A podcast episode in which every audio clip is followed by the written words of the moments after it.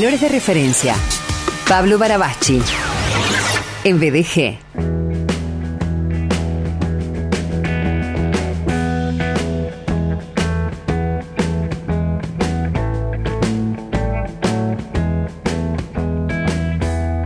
Hola, Paul querido. ¿Cómo te va, amigo? Muy bien, muy bien. Todo bien por acá. ¿Por ahí? Bueno, vale. Por acá muy bien, mira, estoy, te voy a dar un poco de envidia. Estoy en la costa en este momento. estoy, estoy, igual estoy en la costa, estoy rodeado de rosarinos. Ajá. ¿Con qué derecho? Explícame. o sea, eh, ¿en qué contexto? No, o sea, probablemente con un gran marco de ilegalidad, derecho ninguno, me vine y listo. Pero bueno. me encanta, me encanta, Paul querido. Me encanta. Si hay rosarinos, bueno, buscate algún lugar para estar, eh, no sé, eh, preparando un asadito, cantando algo. Sí, sí, ya estuvimos, ya estuvimos. Estamos acá desde el, lunes vinimos. Gente de, vos vas, ¿te acordás? Distrito Sur. Sí, claro, claro. Viviste por ahí mucho tiempo, en cerquita. Sí, sí, claro, claro. Gente que yo conozco también. Y algunos sí, seguro. Yo no me acordaba, hay un montón que me conocían y yo no me acordaba. Y sí, seguramente. Sí, sí, gente que te conoce porque recién dije que me ibas a llamar y te conocen. Ok, ok. fue muy famoso eh, también. Sí, claro, olvídate, olvídate. Pero eso sí, siempre después de vos. Venís vos, viene el Fer y después yo. ponele, ponele. Eh, famoso también puede ser eh, el rey Saúl, Paul. Absolutamente, absolutamente una fab y mira, justamente, famoso, porque es el punto, ¿no? Eh, la historia del rey Saúl, que se relata ahí en el primer libro de Samuel, en la Biblia, eh, es la historia de, de, un pueblo que quiere un líder eh, y elige un caudillo. La historia de Saúl comienza contándonos que Saúl era un rey que su cabeza sobresalía por encima de la cabeza de los demás eh, o sea, un tipo alto, era el rey elegible, el líder con la imagen correcta, pero termina siendo el líder con el corazón incorrecto, ¿no? Y Saúl es el paradigma del, de la gente que te vende una imagen, pero no tiene carácter, ¿no? Eh, de la gente talentosa, porque Saúl era muy hábil como guerrero, era muy talentoso en muchas cosas, pero el carácter mata talento. La gente, hay gente muy habilidosa pero no es perseverante, arruina su, su carrera. Eh, no es capaz de dominar alguna debilidad, eh, consume alcohol, otras cosas y arruina su carrera. El carácter siempre mata talento, ¿no? es decir, que el carácter es el lomo sobre el que uno transporta sus sueños al futuro. Sin carácter no puede llevar los sueños a ningún lugar. Pienso y bueno, sale un poco el paradigma de eso. Pienso en, en en los políticos, ¿no? Que buscan asesores de imagen, que son coacheados en términos de imagen y, no tienen integridad. Por más que luzcan en fotografías o, con su ropa, eh, mujeres, hombres en este sentido, eh, bueno, los conocemos por sus actos. Claro, encuestadores seriales, que lo, todo lo que hacen es medir eh, qué es lo que opina la gente, entonces dicen no lo que piensan, sino lo que quiere oír la gente. Eso es lo que hace un manipulador, ¿no? Y el tema de las encuestas y los análisis de tendencia nos ha metido hace un tiempo a merced de, gente inescrupulosa que de verdad te dice lo que querés escuchar, pero cuando llega al gobierno no lo hace porque lisa llanamente mintió, ¿no? Dijo que creía una cosa, pero después hace lo que se le da la gana, porque lo, lo te están haciendo esto, te están vendiendo una imagen y después no les importa hacerla, no tienen la, esa integridad, que la integridad es lo que sostiene todas las virtudes del carácter, ¿no? que es la capacidad de decir, yo soy esto y esta parte de mí no es negociable, porque si yo negocio esto, atento contra mi dignidad y después no puedo dormir tranquilo. Pero le ponen morfina a la conciencia y siguen. Eh, ¿Por qué me da la sensación a mí, no?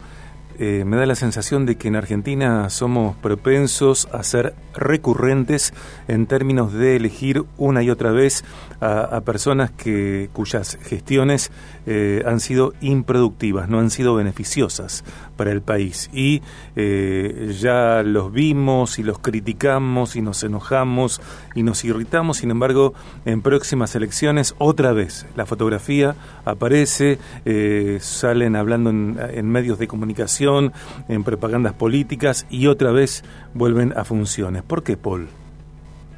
Bueno, porque uno queda preso del sistema y terminás votando lo menos peor. Y nuestro sistema está armado para eso, para que uno, es decir, la gente que llega a los centros de poder ya sabe cómo construir esos espacios para seguir siempre teniendo de alguna manera la sartén por el mango, incluso esté o no esté en cargos electivos. Saben cómo hacerlo. Y pasa peor, yo viví 16 años en Neuquén, Neuquén es un feudo gobernado hace casi 50 años por el MPN, detrás del cual hay muy pocas personas siempre eh, que están en, desde otro lugar, manejan esos espacios de poder, ni hablar las provincias del norte y un montón de provincias de nuestro país que es más que federal, es feudal. Y, tenemos esta, esta idea del caudillo y, somos tan inmaduros eh, como sociedad y es tan, tan reciente e inmadura nuestra democracia que en vez de valorar la representatividad democrática, eh, lo único que valoramos el plebiscito, es decir, decimos, tenemos poder por votar, y en realidad lo que te da la democracia es poder de participar, no votar. Eh, si no, terminás votando caudillos que vengan a salvarte, y eso son mentiras que elegimos creer, me parece, ¿no? Para, uno elige querer mentiras para no angustiarse demasiado, o porque no encuentra salidas, ¿no? pero me parece que también hay algo despertándose en el país, que es esta necesidad de participar por parte de los ciudadanos y de algunos sectores para decir, bueno, aunque haya, aunque nos lleve mucho tiempo, eh, algunas cosas podemos empezar a cambiar, ¿no? Podemos ser voces que se empiezan a escuchar también. Eh, ¿Qué decía la voz de Saúl? Bueno, la voz de Saúl decía que él era el mejor, eh, un tipo cargado de buenas intenciones, pero un infantil. Por ejemplo, Saúl era impulsivo eh, no respetó en ese momento, el rey no podía, por ejemplo, hacer un sacrificio delante de Dios, porque es la función del sacerdote. O sea, una, eh, digámoslo así, una especie de división de poderes. Saúl hace las cosas tan mal que usurpa el lugar del sacerdote, por ejemplo, y, dice, bueno, eh, el sacerdote no llega, el sacrificio lo hago yo y vamos a la batalla y entonces empezaba a hacer cosas que no honraban lo que se le había dado. Y esto encarna mucho de lo que muchas veces algunos dirigentes piensan y nosotros mismos pensamos desde nuestros pequeños espacios, ¿no? Eh, si el otro no hace las cosas bien, eh, lo corro y lo hago yo. Creo que por esto a veces aparecen un montón de dictaduras, ¿no? Porque siempre piensan que si lo hago yo lo voy a hacer bien y el otro, al otro lo tengo que dejar de lado. Y Saúl hace eso, eh, actúa infantilmente. Saúl es también creo que leer la historia de Saúl es leer claramente la estructura de una personalidad paranoica. Cuando aparece el rey David, que lo mata a Goliat, David mata a un gigante al cual Saúl no se le animó. Saúl, que sobresalía una cabeza de los demás, no se le animó a Goliat y lo mató David. Y después Saúl se va a morir de celos de David y va a tratar de matarlo. Eh, y otra vez, los celos, la paranoia, la impulsividad son rasgos infantiles y en, un hombre sobre todo, la inmadurez es algo muy peligroso. Nosotros tomamos la inmadurez como algo divertido, infantil justamente. Y no hay nada más peligroso que un hombre inmaduro, porque se daña a sí mismo y daña necesariamente todo su entorno, ¿no? Porque desde esa inmadurez, sobre todo la inmadurez afectiva, eh, termina, termina lastimando gente, a, su familia. Tenemos mucho ejemplo de hombre afectivamente inmaduro. Mm. Bueno, y ahí Saúl encarna eso, el tipo que le gusta vender la imagen, le gusta el traje de rey, pero no le gusta la sangre, no le gusta, no le gusta enfrentar y, eh, viene Goliat y encare otro. Hay, muchas veces pasa eso. Eh, ¿Vos pensás que personas con inmadurez se dan cuenta de que la tienen? Y eh, probablemente no, aunque algunos sí.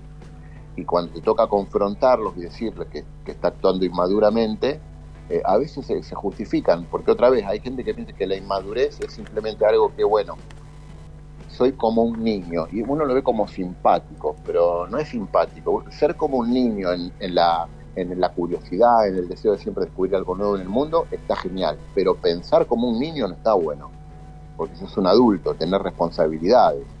Entonces el hombre que compite por su esposa, porque su esposa gana más dinero que él y se siente menos, es un hombre inmaduro y no está bueno eso, porque termina maltratando, termina tratando mal a los hijos. Eh, y uno tiene que reconocer los rasgos de inmadurez propios en cada uno, ¿no? Eh, la pasividad es un rasgo de inmadurez. Esto de Saúl, que bueno, que vaya David, que voy a encarar yo al gigante. Eh, esa, ese quedarse en lugares cómodos y no animarse a enfrentar situaciones eh, que son las que te construyen, las que construyen el carácter. Por eso después de Goliat, David va a terminar siendo el rey. Y después de Goliat, Saúl va a terminar decayendo y entrando en una, en una pendiente bajada en la historia de su vida. Y bueno, Goliat es un eje. No decidir es decidir. Y las personas inmaduras a veces hacen eso. Patean las decisiones hasta que viene alguien más y ocupa ese lugar, ¿no?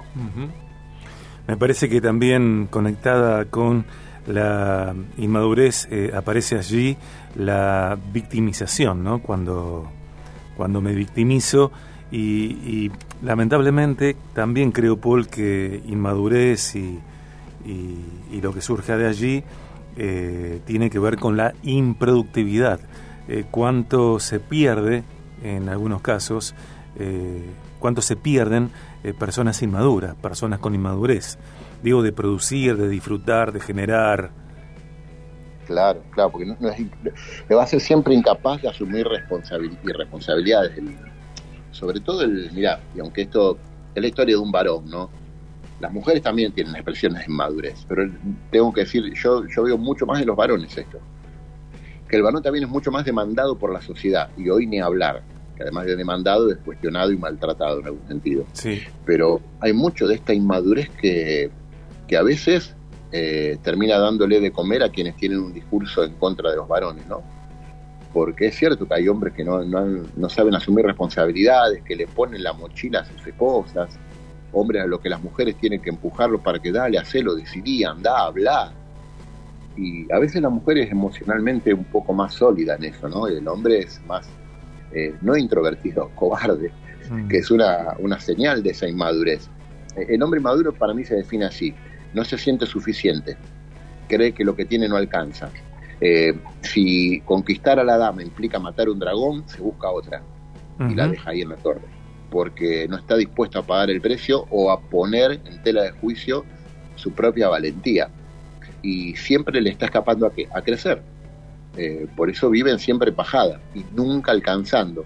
Viven en esto que llamamos frustración, ¿no? Eh, o amargura, que es lo mismo. Llegan a cierta edad y dicen, pudiendo ser esto, soy esto. Bueno, porque decidieron llegar ahí en el fondo. los que son inmaduros decidieron llegar ahí. Y la inmadurez se resuelve encontrando mentores que te guíen. Eh, la inmadurez es básicamente una herida de paternidad para mí, es la falta de validez de parte de un padre, que se resuelve cuando encontrás un entorno de relaciones que te validan y te empiezan a dar lo que otras figuras de autoridad no te dieron, empezás a tomar contacto con tu dignidad y empezás a creer en vos. Y te animás a probarte, a ponerte a prueba, a poner a prueba tu valentía, a enfrentar el dragón, si te comes un par de bifes, te comes un par de bifes, pero a la larga empezás a saber quién sos por el otro camino uno hace perpetuar la inmadurez y no te funciona nada. Todas tus relaciones se desbarrancan, las familias se desbarrancan y tu proyecto de vida desbarrancan detrás de esa inmadurez, ¿no? Nos quedamos pensando, Paul querido. Mm. ¿Mm? Nos quedamos pensando. Mucho para, sí, mucho para pensar. Y el próximo sí. si querés, seguimos hablando de salud, de Saúl y cómo la inmadurez es, en definitiva, hija del miedo. Y cómo por ahí está todo el problema. Dale, y que vos no te vuelvas de ese viaje al mar eh, sin tocar la guitarra. Sí, sí, sí. ¿Eh? Acá, acá, estuvimos tocando un poquito con algunos amigos. Dale. Sí, señor. Gran abrazo, bueno, querido. Abrazo, amigo. Nos vemos. Chao.